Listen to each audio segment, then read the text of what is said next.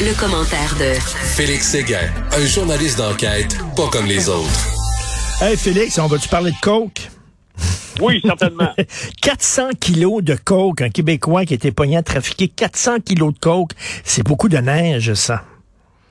oui, oui, c'est une tempête. En fait, les États-Unis demandent l'extradition du Québécois Guillaume Latour-Lettre. Euh, lui, c'est euh, un VP d'une compagnie de transport routier et ce qu'on le, ce qu'on lui reproche, c'est d'avoir utilisé un camionneur de son organisation pour importer plus de 400 kilos de coke des États-Unis. Euh, il aurait utilisé donc sa propre compagnie de transport pour ce faire. Voici comment il fonctionnait. D'abord, lui, ce qu'il faisait, c'est qu'il offrait euh, aux camionneurs 250 kilos de cocaïne. Chaque camion pouvait contenir environ 250 euh, kilos. Donc, tu sais, fais le calcul, ça devenait assez payant parce que à la première tentative, une cargaison qu'on estime environ à 200 kilos de drogue qui s'est fait en novembre 2019, le camionneur s'est rendu euh, près de York, en Pennsylvanie. Et lui, la tourlette avait déjà franchi la frontière. Il était là avec son camionneur. Donc, il aurait chargé la drogue dans un camion. Il y avait une cache dans le camion. Il passe par Stansted en Estrie. Et dans les jours suivants, notre la tour lettre en question s'est présentée chez le camionneur pour lui remettre un sac de 50 000 dollars selon oh. euh, les Américains. Donc, tu vois, tu transportes 200 kilos, tu fais 50 000. Alors, ça pouvait être alléchant pour le camionneur, bien que c'est toujours difficile à comprendre pourquoi quelqu'un se laisse amener dans une combine de la sorte, ben surtout en passant la frontière américaine, Richard, parce que là, la tour lettre, là, pas la justice canadienne qui fait face si la demande d'extradition euh, est acceptée. C'est à la justice américaine. On est ailleurs. dans la oui, t'es ailleurs, certain. Là. Écoute, ça me fait penser au film de Mule de Clint Eastwood, euh, justement, où c'est un vieux monsieur qui décide, lui, de transporter euh, de la drogue, je crois, pour un cartel. ou En tout cas, bref, et comme tu dis, c'est pas une prison canadienne, c'est une prison américaine. Attends une minute, là. C'est ça et le fameux, ce qu'on appelle le fameux quantum, là, donc euh, la, fourchette, la sentence qui sera déterminée. Si M. Euh, L'être est reconnu coupable de cette accusation, il risque de passer plusieurs années derrière les barreaux. Puis il l'a pas fait juste une fois. Hein. Ce que je t'ai raconté qui s'est passé à York, en Pennsylvanie, ça survient euh, une semaine plus tard. Après ça, on emmène 80 kilos de cocaïne, on traverse. Après ça, on se rend compte que le total de la marchandise qui a été euh, transbordée au Canada vaut environ 14 millions sur le marché noir. Puis à un moment donné, boum, l'affaire ne fonctionne plus. Une troisième semaine, euh, suivant les deux premières, là où, où ils tentent d'importer 142 kg de cocaïne. Puis là, il y a un chien qui s'appelle Scooby euh, au poste de Derby Line dans le Vermont, euh, des douaniers qui a flairé cette marchandise-là. Ils ont enlevé un panneau de bois qui était situé en avant de la remorque. Et là, boum, on découvre la cache, le camionneur est arrêté, la GRC remonte jusqu'à la tourlette et la tourlette va peut-être être Moi, je pense aux douanes, j'ai rien à me reprocher, là, rien, là, puis j'ai le cœur qui bat, puis je me sens coupable, puis quand je regarde le, douanier, j'avale, puis j'ai l'air coupable, alors que j'ai rien à me reprocher. T'imagines avec 400 kilos de coke dans ton camion, t'as à boire. Allô? Euh, écoute, la relève, c'est pas toujours facile. Dans, le domaine euh, privé, par exemple, les, entreprises familiales, tu pars ton entreprise, puis souvent les gens disent, ben c'est plate parce que mes enfants veulent pas reprendre la business. J'ai plus de relève, mais heureusement, dans le crime organisé, il y a de la relève. Heureusement. Certainement, le fils de Rénal Desjardins. Rénal Desjardins, si tu le connais pas, euh, si vous le connaissez pas, c'est un des, des, des, des caïds les plus importants du paysage euh, mafieux québécois. Euh, Rénal Desjardins, c'était un ancien associé du clan Risuto, euh, avec qui il s'est mis en brouille d'ailleurs. C'est Rénal Desjardins qui a comploté pour faire assassiner celui qui voulait prendre la, la, place du parrain de Montréal, Salvatore Montagna. Il a été reconnu coupable, envoyé en prison. Il est sorti, il est rentré, il est sorti, il est rentré. Bref, Rénal Desjardins, c'est un caïd. C'est un gars qui possède plusieurs entreprises. Et voilà qu'aujourd'hui, avec mon collègue Éric Thibault, dans le Journal de Montréal, on signe euh, un article au bureau d'enquête porte sur le fils de Rénal Desjardins qui se serait associé à de très influents membres des Hells Angels et eux Ah. ont des liens avec le clan Risuto. Hein? Euh, alors, euh, c'est des documents qu'on a obtenus là, qui sont très, très actuels. Donc, ils datent là, euh, de, de 2021. C'est important la date des documents que tu consultes parce que c'est un paysage qui change assez vite, le crime organisé.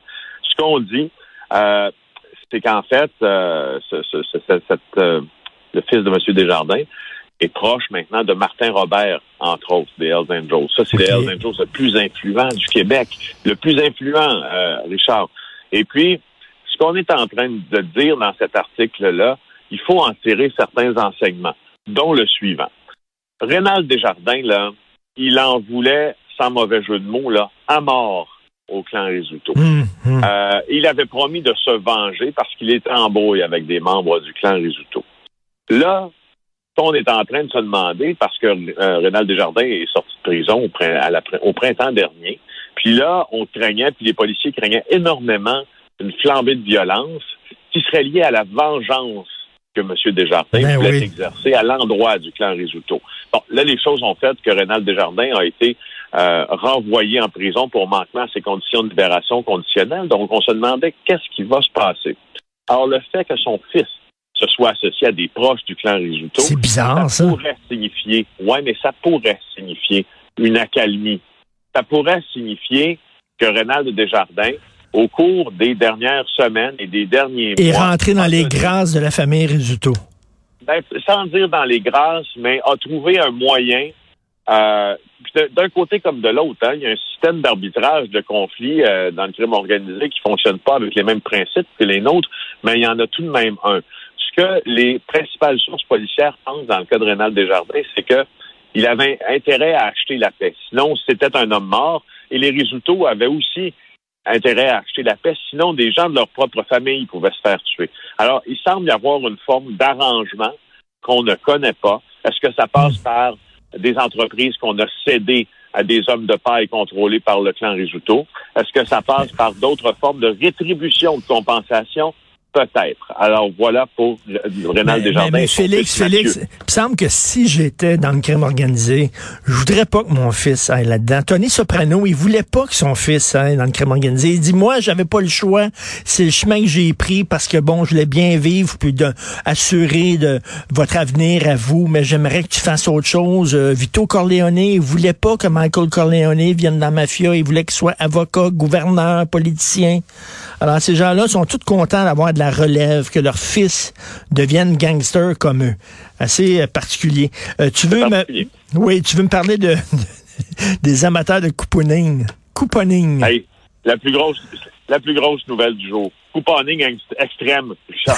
Couponing extrême. Je sais pas si tu as vu les, déjà vu ça des émissions, là, des séries, là, il s'en est fait, il y en a eu 13 à la douzaine, là, sur euh, les adeptes du couponing, là, qui consiste en clair à euh, emmagasiner des, des, des coupons rabais pour différents produits dans les pharmacies, les épiceries, les magasins grande surface, et puis de se rendre au magasin, puis de de- de- d'arriver avec 1000 dollars d'achat, puis en payer finalement que pour 20 dollars, parce que Oui. tu as assez bien pensé à tes affaires, que ça te coûte absolument rien. Alors, euh, il y a un couple euh, qui est accro, qui était accro, on devrait dire, un couple de Virginie, accro au couponing. Écoute, qui a été accusé d'une fraude évaluée à 31 millions de dollars. Ben voyons. Attention, Qu'est-ce qu'ils font? Des faux coupons? c'est- c'est que la dame de ce couple-là avait utilisé et avait euh, réussi à parfaire une technique pour imprimer des coupons elle-même et manipuler les codes barres des coupons euh, pour qu'ils soient euh, qu'ils soient autorisés, puis que les marchands chez qui on se présente avec ces coupons-là nous octroient le fameux rabais. Ils ont découvert des coupons dans l'ordinateur de cette femme-là qui s'appelle Lorianne Talon. 13, des coupons pour 13 000 produits différents, Richard. C'est elle qui était le cerveau de cette opération-là. Donc, elle imprime de faux coupons. Elle euh, bidouille les, les codes barres de ces coupons-là. Et sur un réseau encrypté par Internet, elle propose à certains euh, acheteurs ces fameux coupons. Elle se fait payer en crypto-monnaie.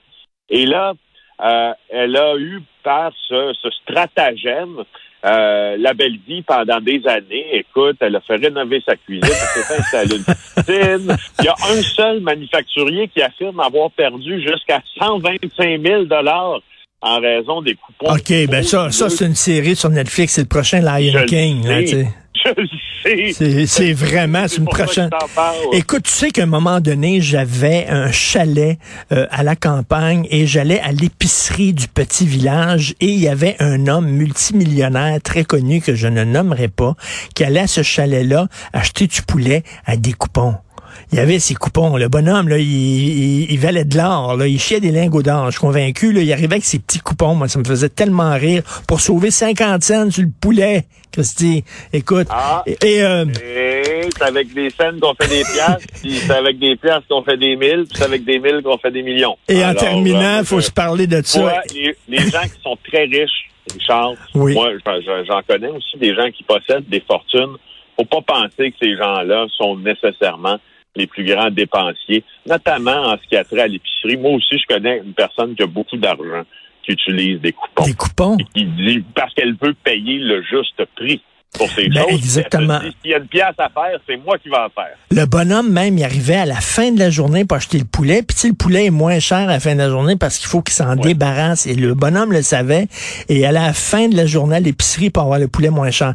Écoute, il faut euh, rapidement, là, euh, euh, il y a un maire qui a décidé, lui, m'a aller pisser sur le terrain de mon opposant. Il y a un terrain, m'a pisser dessus. C'est débile, hein? moi, je, encore là, j'en suis pas revenu. Euh, on parle de Wentworth Nord. Il y a un maire des Laurentides qui déjà a passé six fois depuis la, devant la déontologie pour des manquements à son code d'éthique, qui est allé uriner sur le terrain d'un de ses adversaires politiques en face de la caméra de surveillance. L'adversaire politique, c'est François Galli le maire de Wentworth Nord, euh, qui, est, on pourrait dire, en vedette euh, dans cette vidéo qui a été tournée dimanche par la caméra de surveillance du conseiller. Mais, mais c'était un hasard. Il avait, il avait vraiment envie de pisser, puis euh, il a pissé, puis ça, ça donnait être où il a dit non, non, moi je vais aller pisser sur son terrain, lui.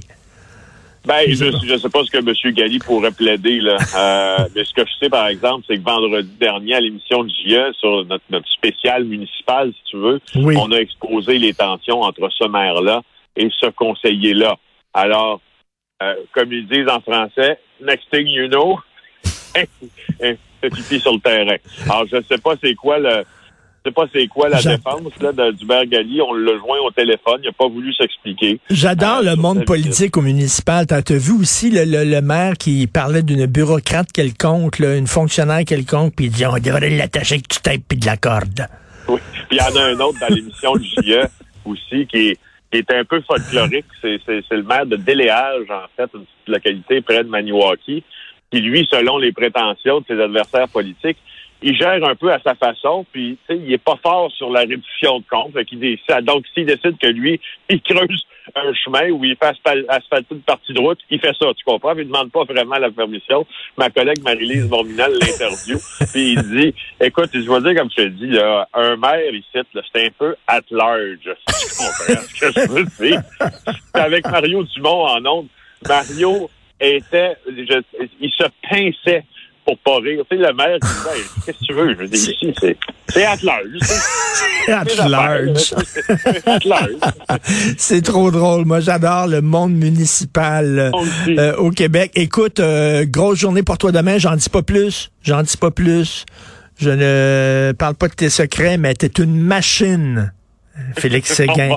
Une vraie machine. Regardez machine dans le dictionnaire, il y a la photo de Félix. Salut, on se reparle demain, Félix.